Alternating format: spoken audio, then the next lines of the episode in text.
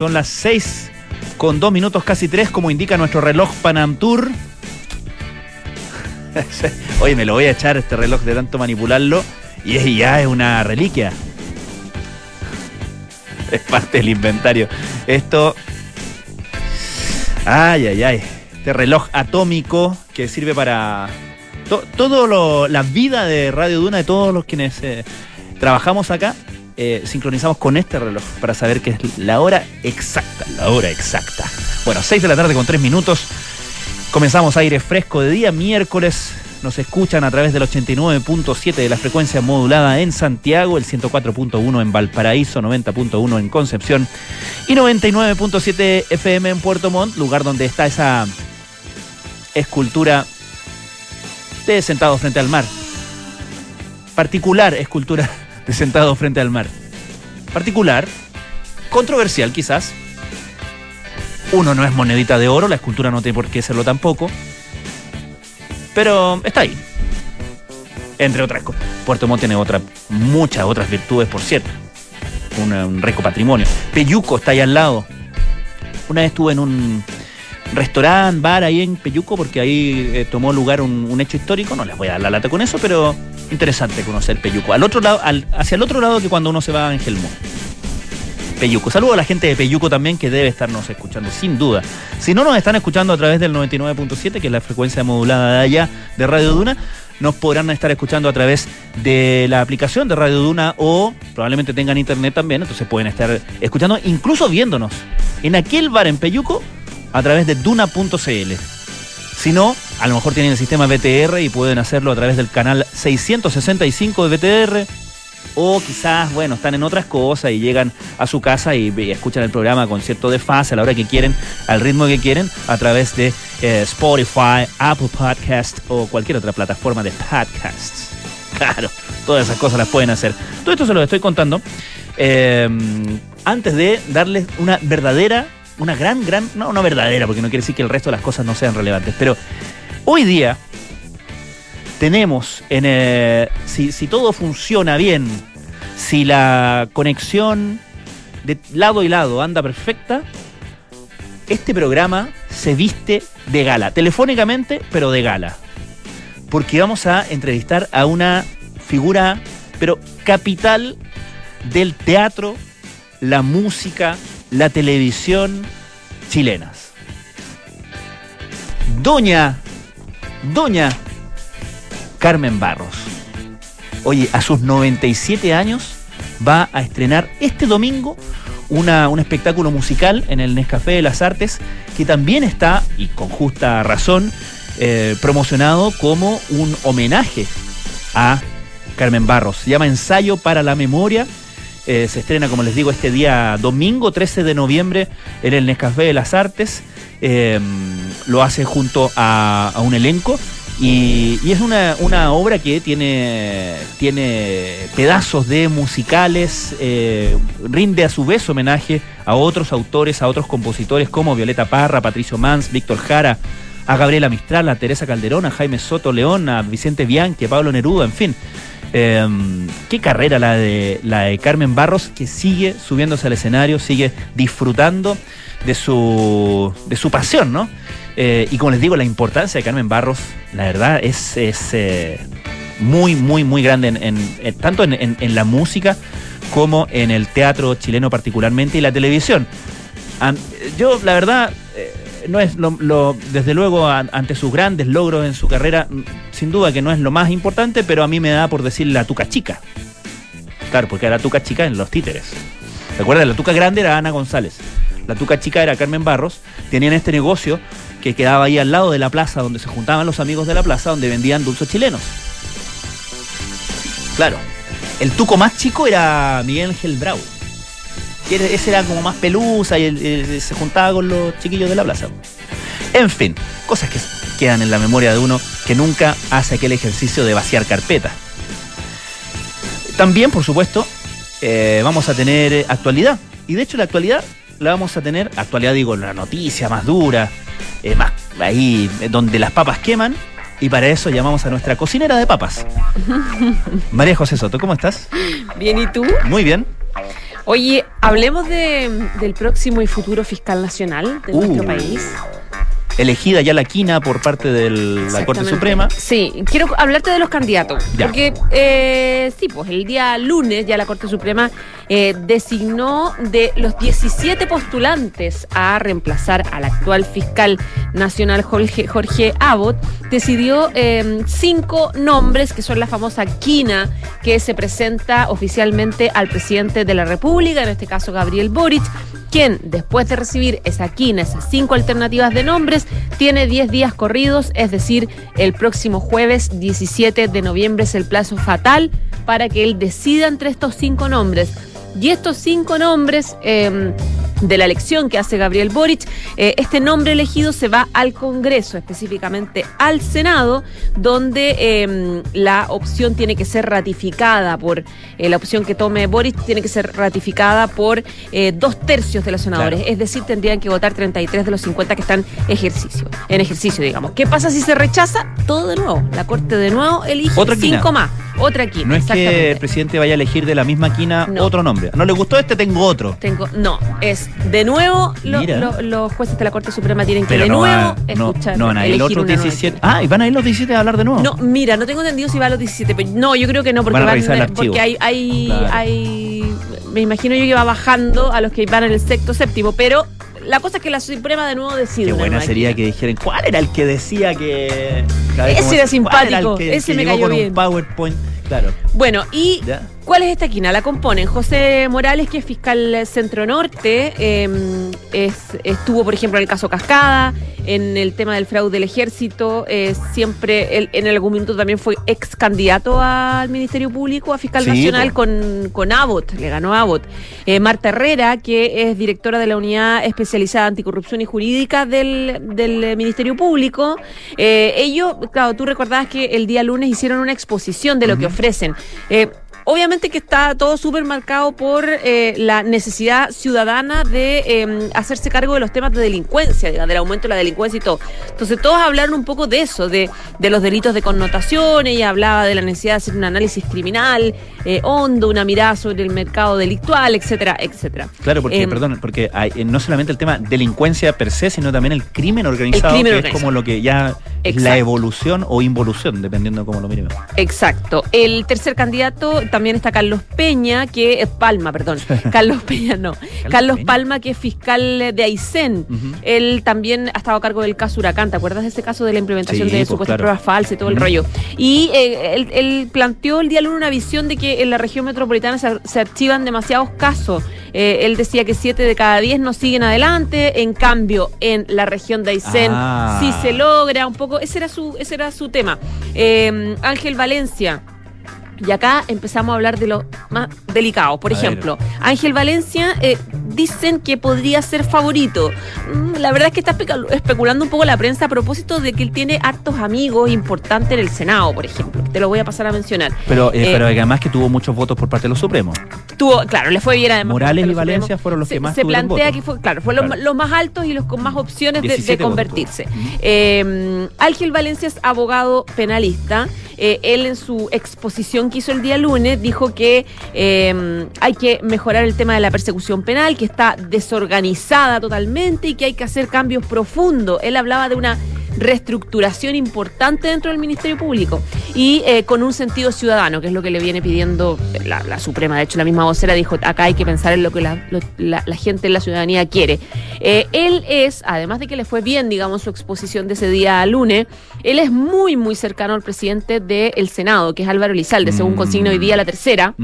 En una, en una nota de la tercera PM donde se menciona la relación eh, de amistad con el presidente del Senado, Álvaro Lizalde, desde la universidad. De hecho, son compadres, cada uno es padrino de su, de su Ah. hijo menor. Son bien, bien amigos. De hecho, obviamente, la nota le pregunta, el reporteo le pregunta respecto de una eventual inhabilidad, porque hay inhabilidad en concursos públicos cuando se trata de estrecha amistad.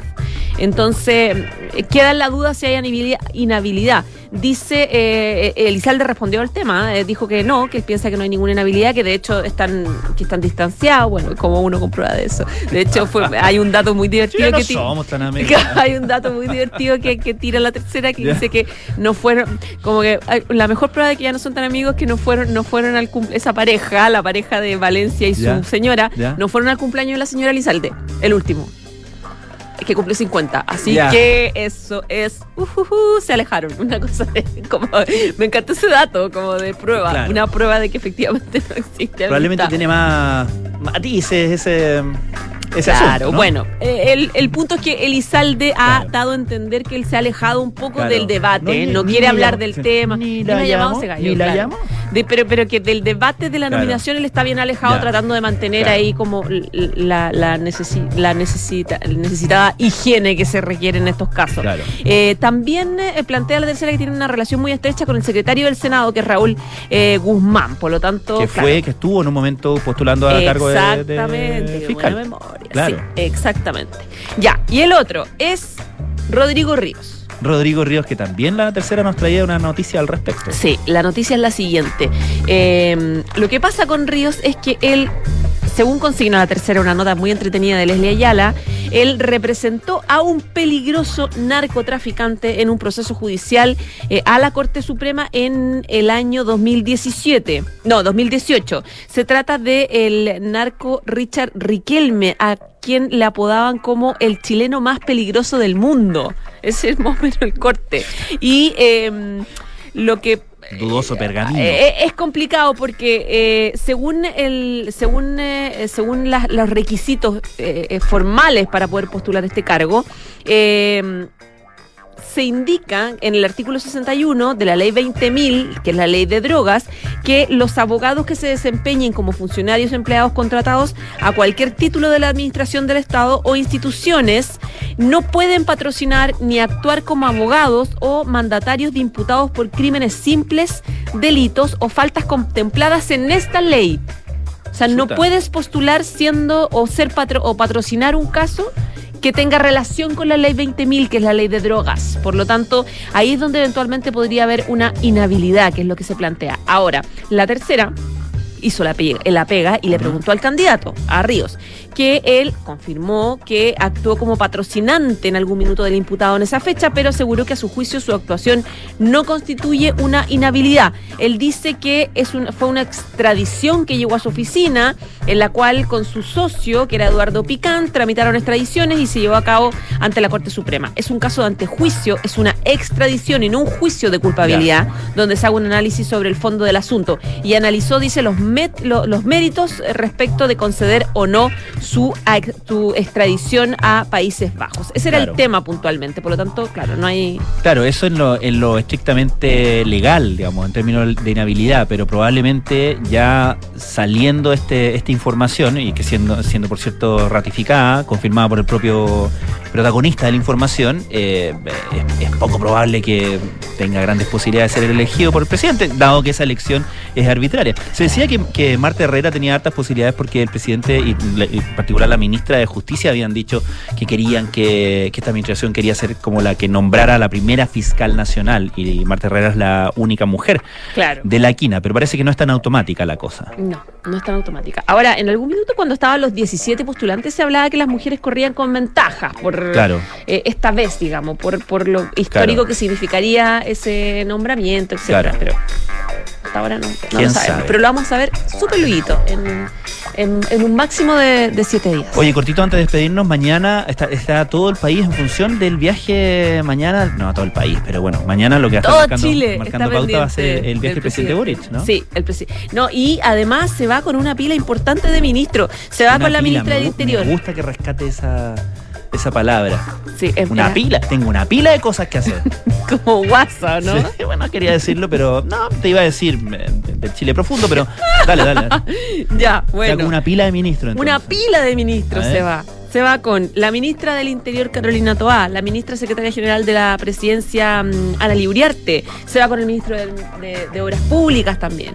Eh, y hasta ahora no recibió otro nombre, pero también eh, yo escuché que podrían ser más nombres de, de ministros que podrían sumarse a esta gira, porque, claro, la idea, obviamente, el perfil de esta visita es eh, hacer como una, un, tener una mirada transversal respecto del problema de la Araucanía, más allá de Claro. la, de, de- Eh, básicamente del tema dar- de seguridad. Dar la señal de que este no es solamente un tema de seguridad, que no es solamente un tema policial. la Vamos a ayudar en el fondo, claro. Claro, probablemente suma economía, por ejemplo. Claro. Le- le y obras de infraestructura, uno ve al tiro cómo, cómo, Claro. cambian también eh, los barrios, etcétera.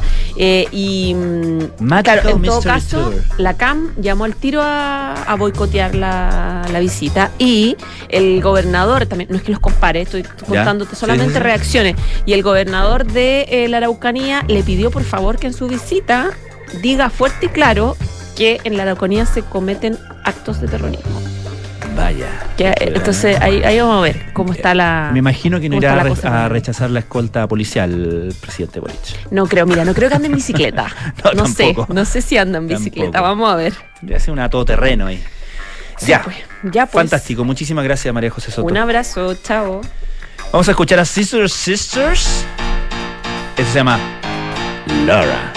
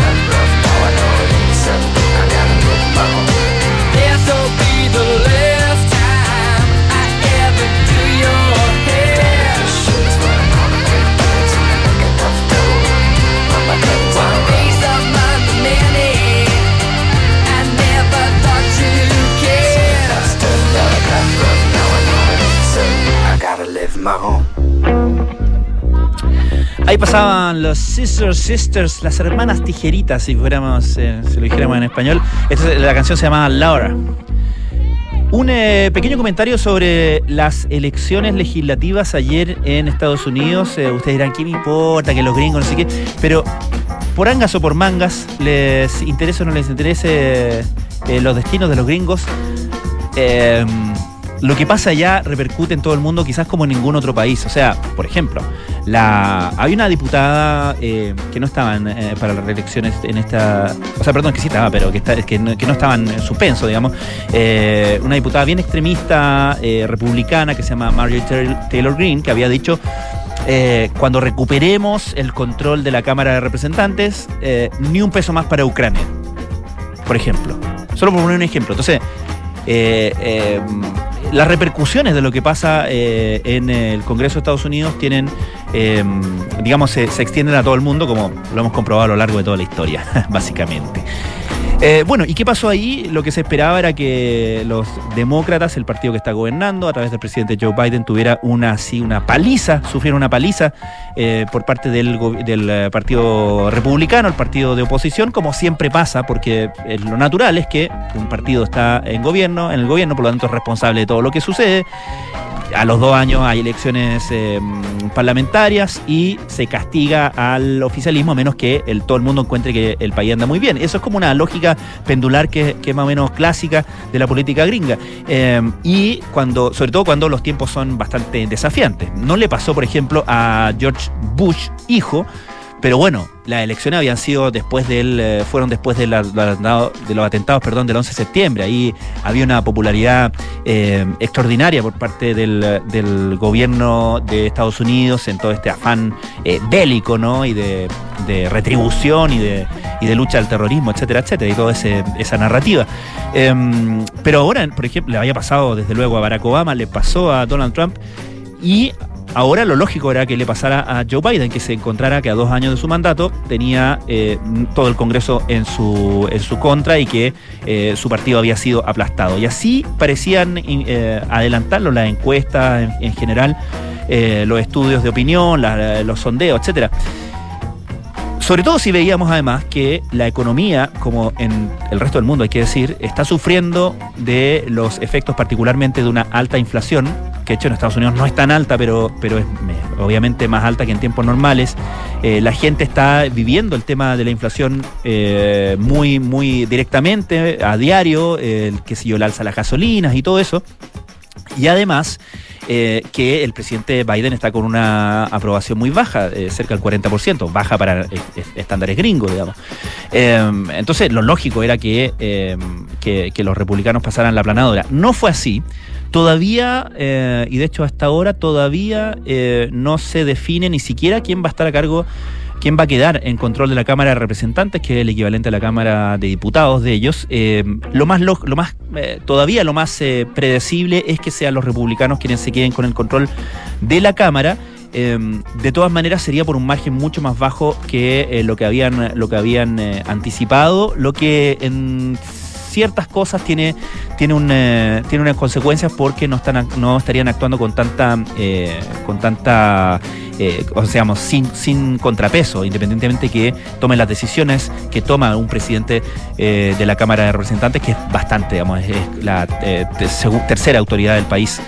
Em, pero, por ejemplo, en el Senado también se esperaba que los demócratas sufrieran pérdidas importantes y no ha sido el caso. De hecho, eh, todavía el Senado tiene eh, 101 senadores eh, y están, llegaron, entraron a esta elección 50 y 50, 50 demócratas, 50 republicanos y el voto dirimente es de la vicepresidenta Kamala Harris, que como vicepresidenta es la presidenta del Senado y entonces ca- cada vez que están empatados en una votación llega Kamala Harris y dice... "Eh, eh", y la, la- la balanza se inclina hacia los eh, demócratas. Pero bueno, eh, le bastaba, entonces le basta a un senador que, que, de- que gane, digamos, un puesto, un escaño el Senado que ganen los republicanos para que eh, tener a su, a, eh, a su favor, digamos, en su control el, el Senado.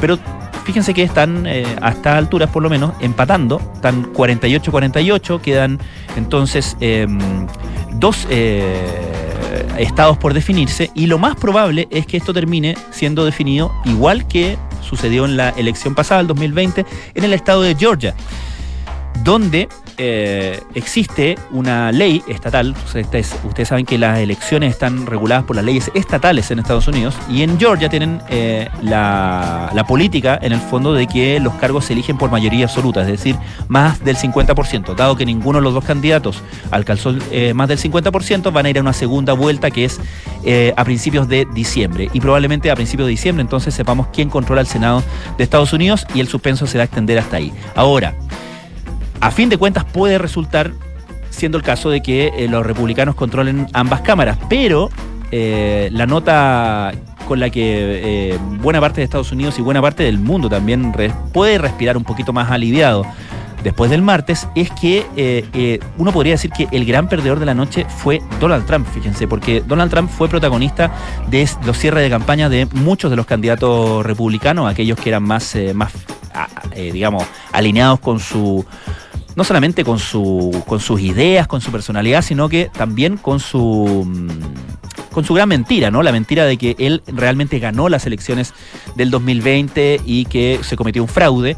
Eh, y de hecho había muchísimos candidatos, candidatos eh, republicanos que iban a la, a la elección ahora en distintos cargos, también se eligieron muchos cargos estatales, eh, que, que comulgaban o que decían que ellos también piensan que eh, la elección del 2020 fue robada. Bueno, en general los candidatos respaldados por Donald Trump no les fue particularmente bien. Eh, a muchos de ellos pareció eh, pesarles, parecieron ser castigados si uno, eh, compara con cómo le fueron a otros republicanos que sí se distanciaron de Donald Trump. Y peor aún para Donald Trump, el gran ganador republicano de la noche fue el, gobernador de Florida, eh, Ron DeSantis, que eh, surge como el probable gran desafiante de Donald Trump en una eventual primaria presidencial, es decir, para definir el candidato presidencial para el año 2024. Se espera que Donald Trump anuncie su candidatura presidencial para el 2024 el próximo lunes.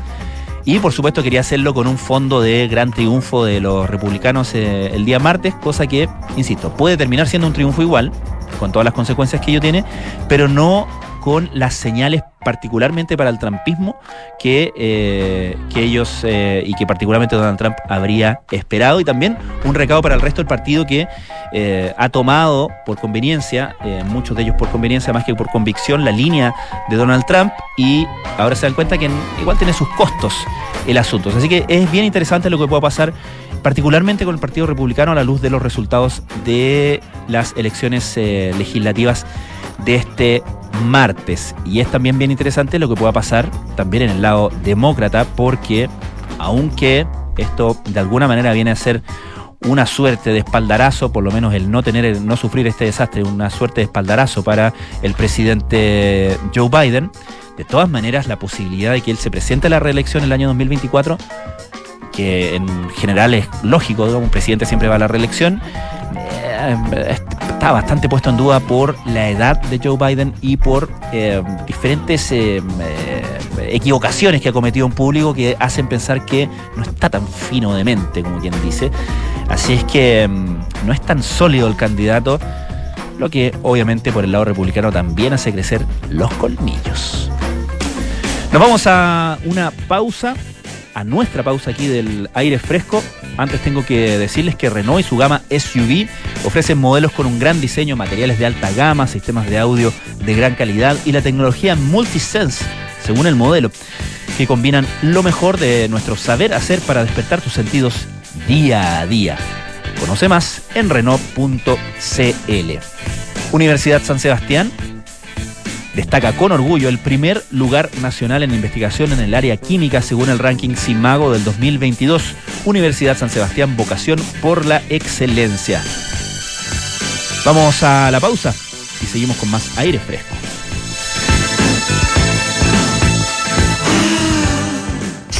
Sofía, avísale a los proveedores que los pagos se van a atrasar. Deja de sufrir, Sofía. Hay una nueva forma de financiar tus cuentas por pagar. Don Mario, estamos atrasados con los pagos. Su factura será pagada en las próximas semanas. Tranquilo, Mario. Desde hoy podrás adelantar el pago de tus facturas sin comisiones ni esperas. Siente el efecto wow.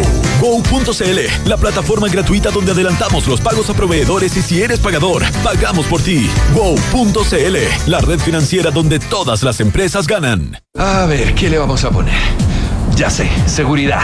Seis airbags. Cambios dinámicos al volante para una mayor performance. mm, un diseño único, moderno y confortable espacio interior.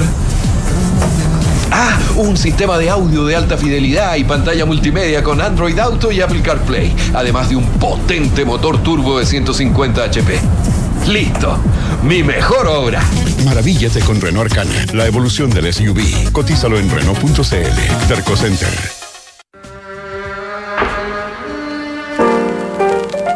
Arthur Lee no logró mantener durante el resto de su carrera el estatus que tenía con su grupo Love y su disco Forever Changes de 1967.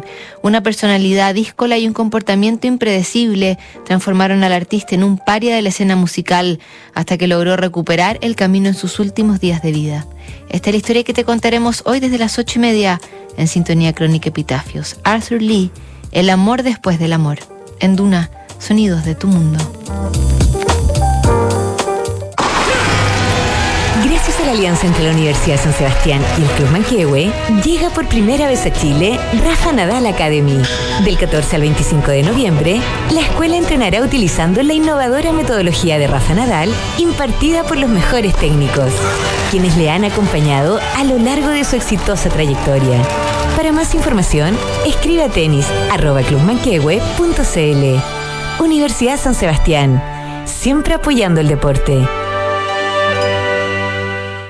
Amor, llegaste. ¿Cómo estuvo? ¿Qué contaba la Javi? Uf, nos tocó un día increíble. Hicimos hasta una ruta nueva y todo. ¿Ah? La Javi estaba feliz y además me contó que contrató la alarma Verisur. Mira. Así que se siente mucho más tranquila con la casa. Qué bueno que te hizo caso. Eso mismo le dije. Si para nosotros fue una buena solución. Protege lo que más quieres. Calcula online en verisur.cl o llama al 600-385-0003. Activa Verisur. Activa tu tranquilidad. Tu inversión puede generar un cambio positivo con el nuevo Fondo Mutuo Chile Ecológico de Banco Estado. El primer fondo mutuo que invierte en proyectos verdes o sostenibles chilenos certificados. Invierte en bancoestado.cl o desde tu app Banco Estado. Infórmate de las características esenciales de la inversión de este fondo mutuo, las que se encuentran con la garantía estatal de los depósitos en tu banco o en www.cmfchile.cl. La rentabilidad o ganancia obtenida en el pasado por este fondo no garantiza que ella se repita en el futuro. Los valores de las cuotas de los fondos mutuos son variables. Enfrentar el cambio climático es tarea de todos. Duna, por un futuro más sostenible. Las especies animales desaparecen de la faz de la Tierra por diversos motivos. La destrucción de su hábitat, la introducción de especies invasoras, la caza furtiva y el cambio climático son solo algunas de ellas. En este escenario, la Global Wildlife Conservation ha elaborado una lista de 1.200 especies cuyo paradero es desconocido y entre ellas ha seleccionado a las 25 más buscadas porque se considera que su conservación es crucial. Tal es el caso de la salamandra escaladora de Jackson, la que luego de entrar en esta lista de las más buscadas hace unas décadas, fue avistada en 2017 por un guardia de la Reserva de Anfibios San Isidro en Colombia, echando por tierra la teoría de su extinción. Acciona, expertos en el desarrollo de infraestructuras sostenibles para recuperar el planeta. Estás en aire fresco con Francisco Aravena. Pagos adelantados para proveedores y cuentas pagadas para pagadores con wow.cl. Siente el efecto wow con wow.cl, la red financiera donde todas las empresas ganan. Vamos a escuchar algo de música y al regreso conversamos con Carmen Barros. Esto es Tears for Fears con Pale Shelter.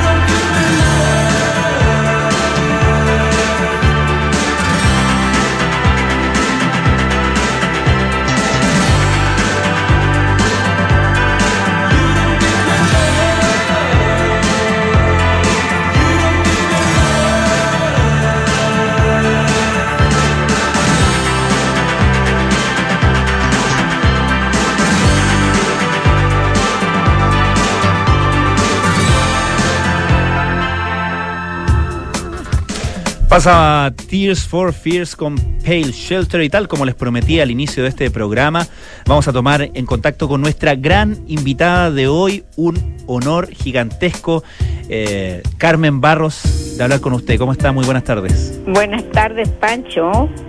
Oiga, ¿Así le dicen Pancho? sí, alguna gente sí, usted dígame como quiera. Ah, ya, muy bien. Pancho, mucho gusto y gracias por el llamado. Carmen Barros, qué, mm, eh, qué bonita noticia saber que va a estrenar este día domingo 13 de noviembre en el Nescafé de las Artes este espectáculo llamado Ensayo para la Memoria, que justo es, que justo suena que eh, esté anunciado también como un homenaje a su trayectoria artística. Eh, podemos decir cuántos años de trayectoria son, ¿no? Por cierto. Y mientras más mejor, porque así me dan, me, me dan bríos para seguir viviendo. Hablemos un poco primero de, de- de este, de este espectáculo que entiendo que, mm, que lo, han, eh, lo han trabajado con el actor Luis Vera Nieto, aparte tiene un, un elenco más, más extendido, pero que eh, toma, eh, toma obras eh, de, de- de autores bien, bien relevantes en, en la historia de la, del teatro y la música chilena y de las letras chilenas, Violeta Así. Parra, Patricio Manza, etcétera. Así es, así es. En realidad, Lucho, Luis Vera Nieto, que es mi compañero de trabajo en estos casos, porque nosotros hacemos eh, eh, dúos y de repente eh, yo he cantado también en el Mesón, que el eh, Mesón Nerudiano, eh, del cual eh, Lucho es eh, codueño. Ajá. Y entonces él escribió este ensayo para la memoria, concierto músico poético teatral, ¿no? Y es- un homenaje a dramaturgos, autores y compositores chilenos. Y realmente está muy bien or- ordenado porque hay hay de un cuanto hay, pero es todo chileno y realmente yo creo que no hay no hay eh, artista que, que falte, tanto de antes Mm. como de ahora. Y eh, eh, nosotros eh, ya hemos ensayado, eh, estamos muy contentos, yo estoy muy contenta además porque a mí me gusta mucho esto, yo con mis 97 años tengo que aprovechar todas las cosas buenas que todavía el destino y el tata Dios me mandan, eso soy la primera en decirlo, ¿no? Así es que esto sí, es el domingo próximo, el domingo 13, y a mí me encanta además que sea 13. este, el domingo 13 vamos al eh, teatro de, de las aquí, Artes. Nescafé de las Artes a, a hacer este este homenaje eh, con eh, Lucho y va a haber otros eh, números eh, buenos chilenos que es bien importante también. Y eh, yo quiero que, que la gente me está escuchando. Eh, no les voy a decir quiénes son porque es una hay sorpresas muy gratas de, de- de gente joven que está eh, está haciendo una carrera muy bonita. Genial. este yo para mí lo más importante de todo es que ojalá el, eh, eh, el, eh, el espectáculo que no alcanza a ser un espectá- espectáculo real a pesar que también hay baile porque esto lo dirige el, el, hay un personaje que es muy importante que se llama Iranio y él este él es el que como que lleva la función Perfecto. Perfecto. Así. Ahora, eh, eh, eh, me imagino que, que también para usted, Carmen, es, es muy eh, bonito poder como eh, estrenar una obra que de alguna manera al, al- al, eh, eh, tomar de fuente de inspiración obras eh, musicales eh, y llevarlas a escena también tiene que ver con, con su formación de siempre, ¿no? Porque usted es una artista muy, muy completa que desde, desde siempre, desde muy al principio, eh, eh, se destacó sobre todo en la música. paralelamente con, con el teatro, ¿no? Era, son, son dos pasiones que ha, ha- ha tenido toda su vida. Así es, así es. He sido muy afortunada, eh, gracias también a que eh, pude, yo diría, cultivar el hecho de que yo no solamente eh, cantaba, sino que también me di cuenta que en la medida que yo cantaba, a mí me gustaba mucho la ópera, la ópera, ópera, ¿no? Y en ese momento me di cuenta que yo quería actuar también.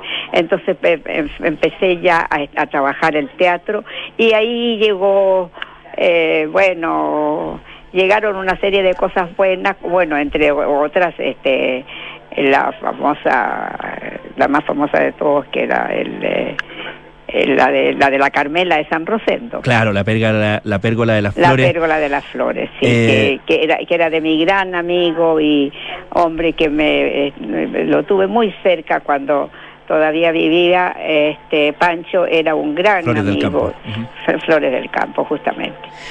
¿Qué? Y de la Nene Aguirre. Y, y además, eh, Carmen Barros, no dejemos de mencionar eh, el seudónimo con el que usted triunfó can- como cantante, particularmente de radio, ¿no? Marianela. Eso sí, eso fue mi primera época. Claro. la primera época bajo la, la mm, yo diría, la persona que me descubrió a mí, que era Santiago del Campo, el padre del Santiago del Campo, Sí. que después conocieron más porque en ese tiempo, cuando yo trabajaba con Santiago, no había nada más que radio, no Claro. había no había te- televisión, no había nada de esas cosas. Y eh, en realidad Santiago fue fue fue como mi padre, digamos, en cierto sentido, porque él él me dijo vamos a trabajar algunas cosas y eh, y yo empecé cantando canciones eh, de, de, de, de toda índole y él entonces hacía unas historias como él era periodista también y escritor él hacía unas cosas que eran muy entretenidas y eh, por ejemplo yo sí me acuerdo que mi principio como Marianela con Santiago del Campo coincidió con el principio de Frank Sinatra en en Broadway cuando Vaya. Frank Sinatra empezó a cantar en Broadway este se estaba dando recién a conocer. Ahí es donde las señoras se desmayaban de que tuvieron que por lo que yo eh, leí de la prensa norteamericana las eh, señoras eh, eh, era tal la locura por Frank Sinatra que caían desmayadas y que tuvieron que eh, tener más eh, mozos que pudieran sacarlas del del, del, del teatro hasta Y a- ese punto ¿A. Marianela no le pasaba lo mismo con no, los caballeros? pasaba lo mismo, no, yo muy tranquila y muy contenta. Y al contrario, lo, aquí lo interesante es que si bien es cierto que yo hice una carrera muy linda, de que duró como unos cuatro años en cuanto a- al al repertorio que yo tenía y todo eso, pero eh, yo, porque yo vagué por otras radios también, me fui de la de la agricultura, me fui a la ya no me acuerdo si era la Continental o qué sé yo, eran eh, radios que después se perdieron un poco, Claro. pero yo era muy feliz trabajando así y eso sí, aquí viene la, la- lo interesante, que yo ante mi familia, con eh, que me dieron, eh, me abrieron las puertas, mi familia fueron los que más se encantaron con que yo lo hiciera, pero eso sí, la niñita llegaba a la casa, ¿no? A la hora que tenía que llegar. Nada no, de- había, no había vida Nada de bohemia. nocturna, no, no había nada de vida nocturna. Yo al contrario, yo muy contenta porque justamente la- a las algunas amigas de mi madre le decían a mi madre que se llamaba Raquel, le decía, Raquel, ¿cómo permites que tu hija cante en la radio? Entonces mi, mi madre les, les contestaba, porque resulta que mi hija sigue siendo mi hija, que llega a la casa como una niñita buena, y eso es todo, y además canta, y déjenla cantar, pues decía. Y, y- y entiendo que, que una fuente de inspiración importante para usted había sido María Calas, ¿no?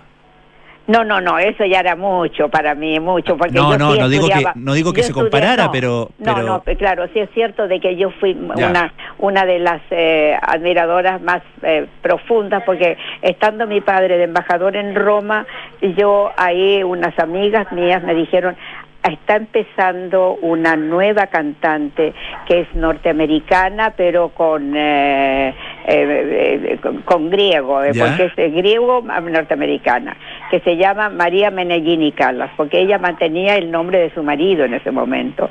Y yo le confieso, Pancho, que Sí. cuando yo la fui a escuchar, yo le dije a mi madre, yo voy a ir con unas amigas a escuchar a esta persona que parece que es muy buena. A mí me pasó la cosa más impresionante cuando escuché a María Calas. Se me llenaron los ojos de lágrimas por la cosa física porque era una voz de un colorido tan extraordinario que uno eh, uno quedaba como atónito. No sé si me explico. Sí, claro. Claro, qué, qué, qué bonito. Y eh, eh, Carmen Barros, estamos conversando con la gran actriz. Ah, ¿Se acuerda cuando se decía la primera actriz Carmen Barros? Me gustaban esas presentaciones a mí.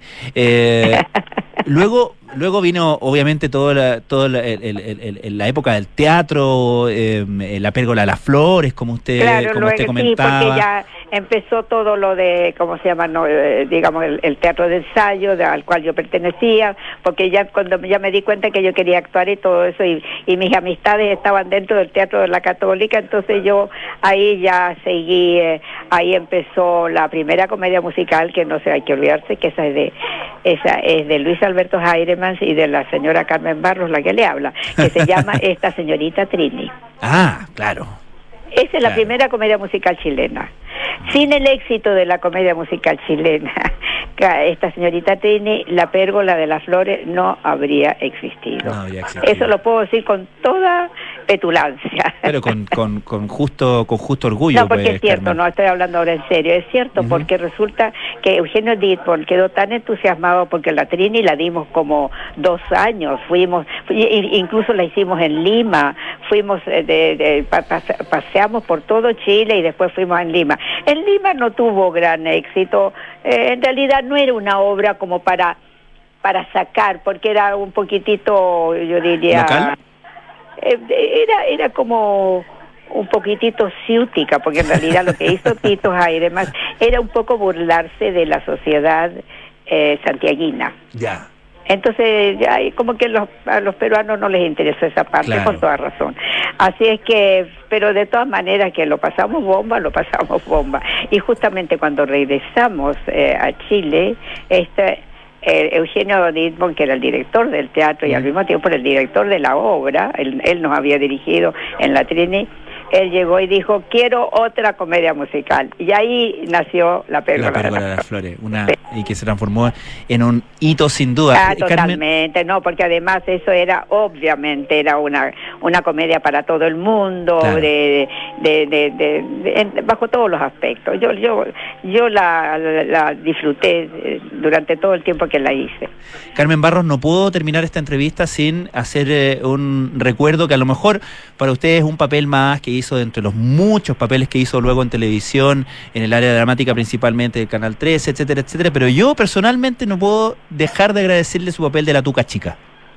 Claro, lógico, por cierto. Es decir, además porque ahí no solo conocía a la Ana González, sino que la Ana González se convirtió en mi mejor y más grande amiga. Una gran dupla eh, también en, en- en- en cámara, en en, escenario, en- etcétera, los ¿no? títeres, ¿se acuerda? Sí, la primera, la primera, eh, fue la primera serial, si no me equivoco, los títeres. No, no fue la primera, pero fue la primera que fue como un... eh, Eh, fue un- fue, fue fue de un- las primeras, digamos. Eh, sí, porque además Claro. ahí empezó la, la, la, ¿cómo se llama? La, ay, por Dios, la más fa- famosa, la, la chica, la... ¿La Carolina Regui?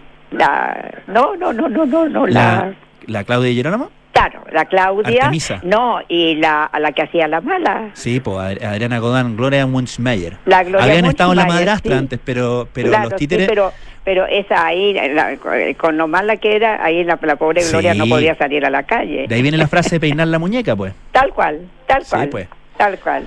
Bueno, Carmen Barro, ha sido un verdadero honor poder conversar con usted. No, no, Eh, no te dejaba hablar, Pancho. No, pero está, está perfecto. Sí, la idea Yo es me la escucharla a usted. toda, pues. parece siempre. La idea es escucharla a usted. Así que vamos a recordarle a la gente que el domingo 13 de noviembre a las 19 horas en el Teatro Nescafé de las Artes, las entradas están a través del sistema Ticketek y si no se meten ahí a la página del Nescafé de las Artes y están todas las señas para este ensayo para la memoria, esta obra que estrena Carmen Barros junto a un gran elenco el día domingo 13. Muchísimas gracias, Carmen. Un gusto. Gracias a, a usted, pues, Pancho. Mucho, un gran abrazo. Que le vaya muy y ya bien. se lo daré, daré algún día Ojalá, pues. personalmente. Ojalá, ojalá, que le vaya muy bien. Ojalá, gracias. Nosotros dejamos hasta acá el aire fresco de hoy. Ya llega Cartas Notables con Bárbara Espejo. Hoy presentando Robert Schumann, Clara Wick y Johannes Brahms. Luego nada personal con Josefina Ríos y Matías del Río. Terapia Chilensis con. Vuelve a. María José Ochea, Arturo Fontaine y Pablo Ortúzar. Y luego Sintonía Crónica Epitafios con Bárbara Espejo y Rodrigo Santamaría. Hoy presentando Arthur Lee. Nos encontramos mañana nuevamente a las 6 de la tarde aquí en Aire Fresco. Polo Ramírez se sigue eh, recuperando. No se preocupen, él está bien, él volverá. Que vaya muy bien.